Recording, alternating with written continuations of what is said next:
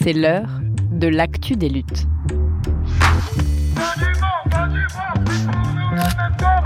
Un podcast de Radio Parleur. Le son de toutes les luttes.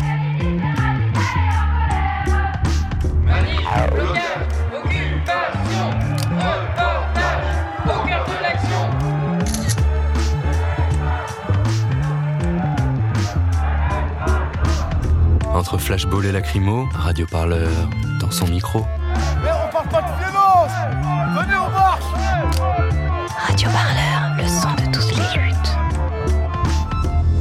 Mercredi 6 juillet 2022 à Strasbourg, le Parlement européen a voté l'inclusion du nucléaire dans la taxonomie européenne. C'est une liste d'énergie promue par l'Union pour lutter contre le changement climatique.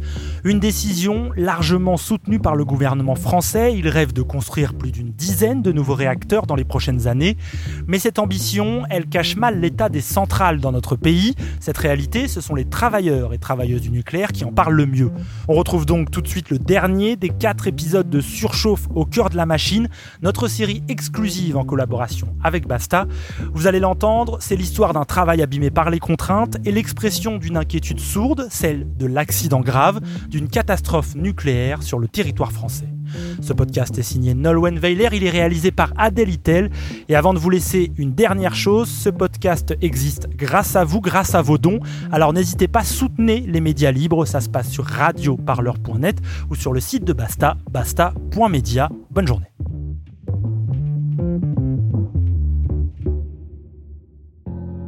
Les téléspectateurs soviétiques ont vu ce soir pour la première fois depuis la catastrophe ces images de la région de Tchernobyl accompagnées d'un commentaire rassurant.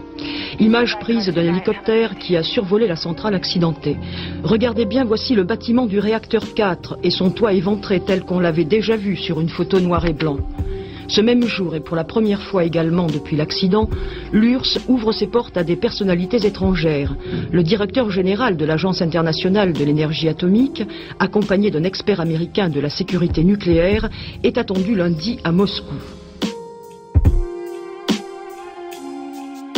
Voilà, on peut demander au docteur Pellerin, oui. Je viens d'apprendre ce que vous nous dites sur euh, le comportement des, des Scandinaves. Seulement, on a fait tellement de euh, catastrophisme sur le plan du nucléaire qu'on risque de déclencher des paniques. Alors je voudrais bien dire ici clairement que même pour les Scandinaves, la santé n'est absolument pas menacée. Épisode 4 Le déni du risque.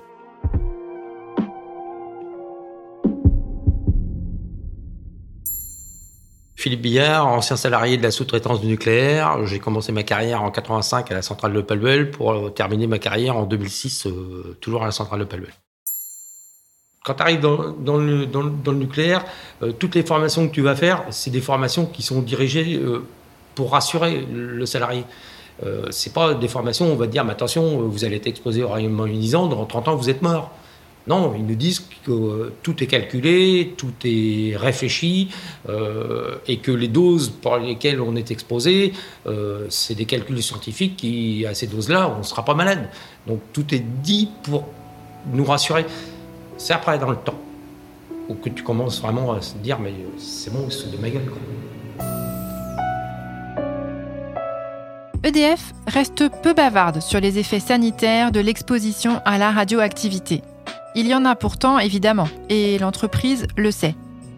Si la sous-traitance a tant augmenté, c'est aussi pour diluer les effets sur la santé du travail en centrale nucléaire. Sous la pression des mobilisations de salariés, la situation s'est améliorée. L'exposition à la radioactivité est aujourd'hui mieux contrôlée et mieux encadrée. Mais il reste très compliqué de faire reconnaître des maladies professionnelles chez les sous-traitants comme chez les employés EDF. L'autre risque en centrale, c'est l'accident. Mais celui-ci n'est pas beaucoup évoqué non plus, au grand regret de certains agents qui considèrent que leur travail devrait précisément être organisé autour de ce risque. La division du travail, le cloisonnement des activités empêche l'évocation du risque. Les alertes émises par les gens du terrain peinent à être entendues. Laurent puis Francis, qui ont travaillé pendant des années au service des essais à la centrale nucléaire de Paluel en Normandie, évoque ces difficultés. Pour le rappeler sommairement, euh, la sûreté, c'est faire en sorte que si jamais il y a un souci quelconque, il n'y ait aucun rejet à l'extérieur. La base de la sûreté, c'est ça. C'est-à-dire que nous, on doit être en mesure de tout garder chez nous et gérer tout chez nous sans qu'il y ait un impact sur, euh, sur l'extérieur du site. Donc nous, on est quand même formés pour euh, avoir ça en tête tout le temps, tout le temps, tout le temps, tout le temps, tout le temps, tout le temps, tout le temps. Il y a l'idéologie qui est développée dans la formation, on dit il y aura ça pour t'aider, il y aura ça, il y aura ça, il y aura ça, et puis après il y a la confrontation au quotidien qui est complètement, euh, pas l'opposé, mais qui est différente, qui est franchement différente. En cas de, souci, même s'il y a des interlocuteurs officiels, la ligne hiérarchique, un service qualité, il est très très très difficile de mettre en branle l'évidence d'un souci. Moi je me souviens, alors je ne sais plus pourquoi c'était, c'était aussi sur un, problème de tarage de soupape. Euh, comme ma hiérarchie ne me répondait pas favorablement à, la situation que j'exposais, euh, je suis allé voir la, la SQ, le service sûreté qualité. La première chose qu'il m'a dite, après que j'ai eu exposé le problème, oh mais merde, maintenant que tu m'en as parlé, je vais être obligé de m'en occuper. Donc c'est quand même c'est grave quoi. Et ça c'est factuel, c'est bon, j'invente rien. Hein. On s'est aperçu que ce qu'on faisait c'était pas c'était pas bon. On l'a remonté une fois, deux fois, trois fois. Puis à un moment donné, euh, je me suis adressé au chef d'exploitation lui, en, lui expliquant ce qui se passait, il a bien compris qu'il y avait une problématique.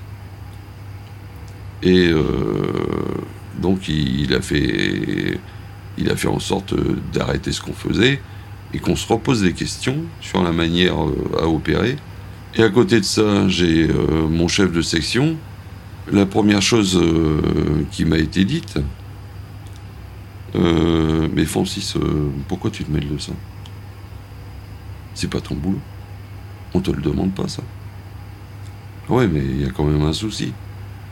Ouais, mais ton, ton boulot, c'est de faire la mesure et de donner le résultat. Et euh, moi, j'ai répondu si, euh, si toi, tu es d'accord euh, pour rendre un boulot merdique, c'est pas mon cas.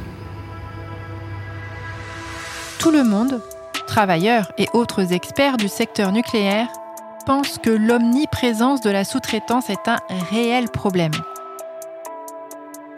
La moindre formation des sous-traitants et l'éloignement du terrain des agents EDF dessinent un quotidien de travail où la question du risque s'amoindrit, voire disparaît. Annie Tebomoni, sociologue, puis Daniel, opérateur, et enfin Nicolas Spire, également sociologue, estime que ce déni du risque est un réel danger.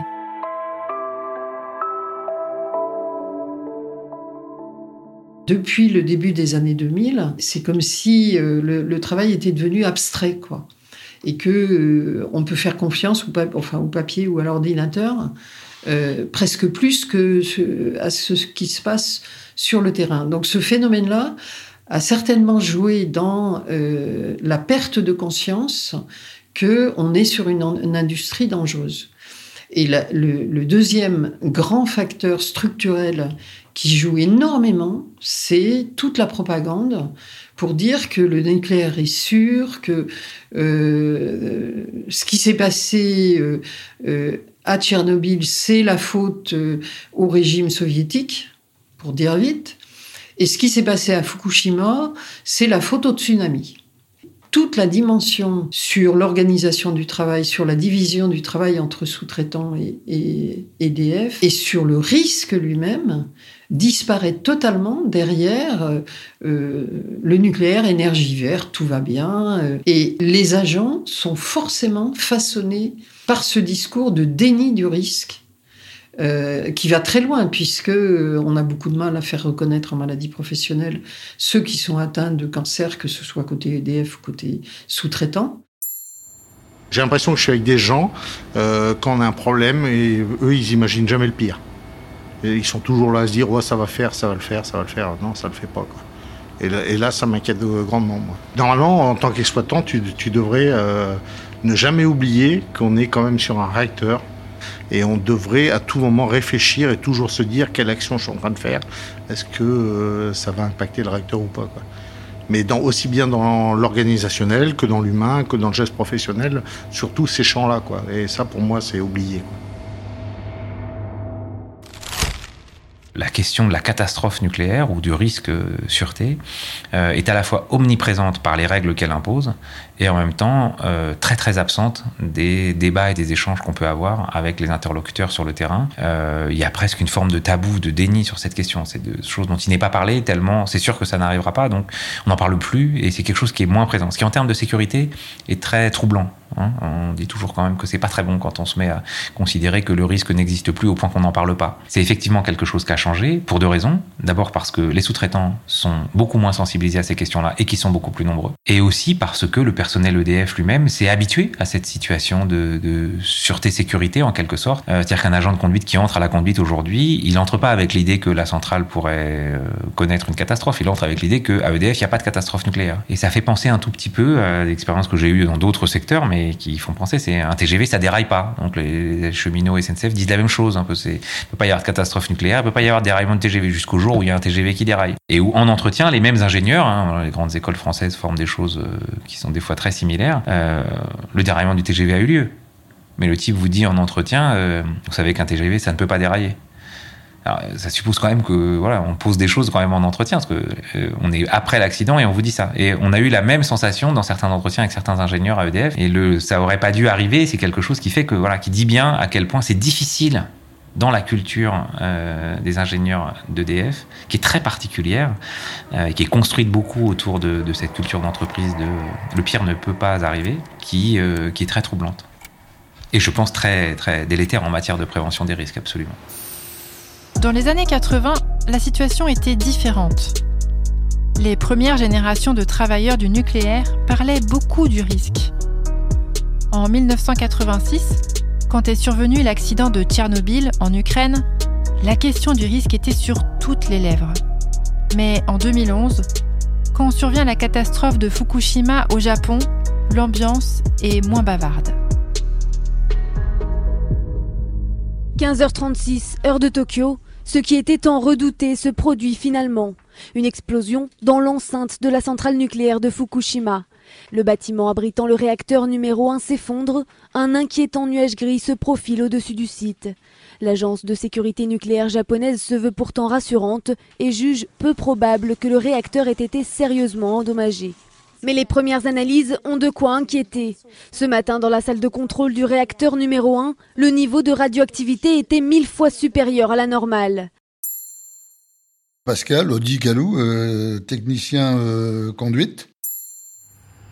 Déjà, moi, je suis arrivé à la centrale le 5 mai 1986, donc c'est pratiquement euh, une semaine après l'accident de Tchernobyl. Et euh, on ne parlait que de ça, forcément. Euh, on avait tous les jours des visios, enfin pas des visioconférences, des conférences de la direction d'EDF sur l'accident de Tchernobyl. On avait de nombreux commentaires techniques. on nous enseignait pas mal de choses. Par contre, quand est survenu l'accident de Fukushima, c'est-à-dire euh, au mois de mars 2011, euh, euh, on n'a pratiquement pas eu de retour d'expérience, pratiquement pas de commentaires. Et voilà, il y a eu une énorme différence. Laurent, agent de conduite. Tchernobyl, c'était quand même, euh, bah, c'était l'URSS, quoi. Donc l'URSS, c'était surtout pas le modèle euh, de nos, directions. Hein. Donc il y avait, il y avait un côté quand même un peu dénigrement, euh, voilà, en disant bah oui, c'est normal, c'est les soviétiques, voilà. La différence, c'est que là, Fukushima, le modèle japonais, c'est le modèle qu'on nous avait mis, qu'on nous avait inventé depuis dix ans, quoi. Donc du coup, ça leur a fait un peu plus mal à nos directions, quoi. Donc ils ont été beaucoup beaucoup moins bavards. Euh, tellement, tellement peu bavard qu'en fait on n'avait aucune information. Quoi. Alors qu'on est nous-mêmes exploitants, euh, hyper intéressés, et puis ben, les premiers intéressés finalement de ce qui s'est passé, parce que quelque part, euh, perdre de la source froide, ce qu'ils ont eu, alors nous on n'est pas au bord de la mer, mais bon, c'est quand même des accidents qu'on étudie et qu'on travaille régulièrement, quoi, et ben on n'avait pas des infos. Moi les infos, les vraies infos techniques que j'ai eues, je suis allé les chercher tout seul, quoi. Après Fukushima, ça a été la débauche, et c'est encore en cours, la débauche d'argent pour mettre en place du matériel supplétif à des catastrophes euh, improbables comme celles qu'ils ont eues, quoi, de diesel ultime secours. Qui a coûté une petite fortune. Euh, moi, j'ai pas l'impression que ce soit un truc hyper fiable. Enfin, pour le peu qu'on l'exploite pour l'instant, moi, je constate que ça marche pas très bien, que ça pose plein de problèmes. C'est extrêmement compliqué à mettre en œuvre. C'est pas du tout un, système qui est fait pour être euh, mis en œuvre en cas d'urgence dans des conditions extrêmes par un personnel euh, stressé euh, qui va être potentiellement dans le noir, les pieds dans l'eau, euh, etc. Non, c'est un truc extrêmement. voilà, c'est pas adapté, ça coûte une fortune. Avec cet argent-là, on aurait pu vraiment faire autre chose. Pour le moment, en centrale, tout ce qui a trait à la sûreté reste très surveillé et très réglementé. Ce n'est pas demain la veille que l'on verra un sous-traitant piloter une salle de commande. Mais la sous-traitance des parties industrielles classiques pourrait néanmoins impacter la sûreté. Dans un contexte où la machine est plus vieille, le personnel moins compétent et surtout moins conscient des risques.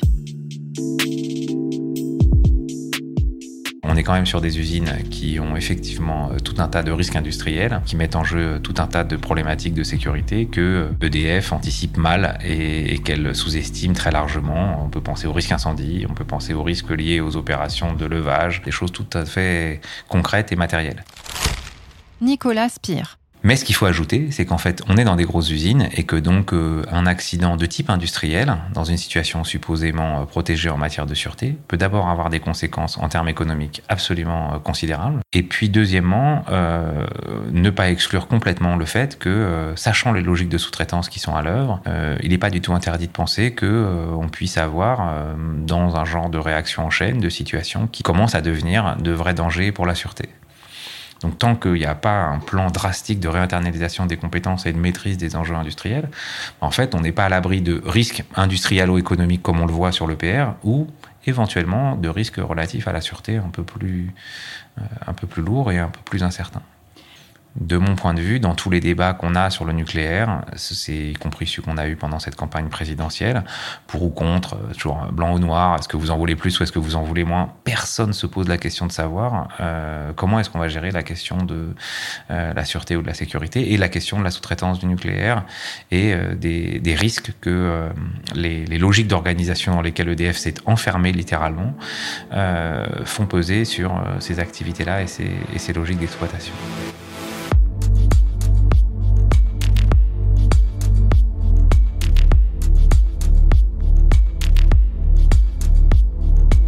On aurait pu, on aurait dû s'interroger sur leur organisation du travail, pensent certains agents EDF quand ils mentionnent l'accident de Fukushima. Pourquoi ne pas se poser de questions, par exemple, sur le rôle de la sous-traitance ou sur la fragilité des collectifs de travail, qui risqueraient d'entraver aujourd'hui une réaction rapide et efficace en cas de pépin? Pour nous, le risque numéro un, c'est pas euh, pas le tremblement de terre ou la rupture de la digue du barrage. Pour nous, le risque, il est, il est carrément organisationnel. On va dire d'un incident, euh, on peut on peut imaginer dériver vers un, vers un accident parce que bah, les, les, gens se bah, les gens font pas leur euh, ce qu'ils ont ont à faire ou l'organisation permet pas de, s'en sortir. Il faut il faut que collectivement, on va dire, il y, ait, quand même quelque chose qui fasse que les gens les gens se connaissent, euh, savent, on va dire, euh, où en sont leurs collègues en termes de connaissances, euh, d'expérience et puis de, capacité à faire des choses. Et puis après, bah, une décision, même une décision importante, elle se prendra comme ça, elle ne se prendra que comme ça. Si c'est pas le cas, eh ben, personne ne veut endosser la responsabilité d'un accident nucléaire. Il faut, être clair, quoi. Personne. Donc moi, le premier, dans l'organisation actuelle, je ne prendrai pas d'initiative. Il y a une époque, oui, bien sûr, je l'aurais fait, oui. Et puis j'aurais fait euh, tout à fait naturellement. Aujourd'hui, c'est plus possible.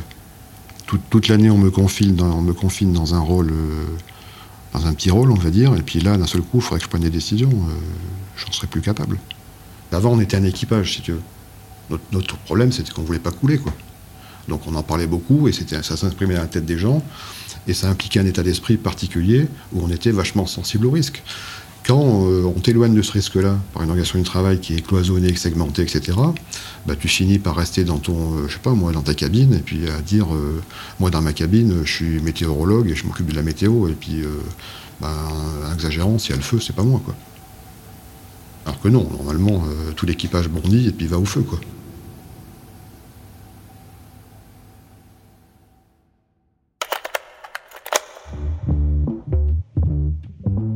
Et vous venez d'entendre le quatrième et dernier épisode de Surchauffe au cœur de la machine, une série exclusive de Nolwenn Weiler réalisée par Adèle Itel et produite par Basta et Radio Parleur.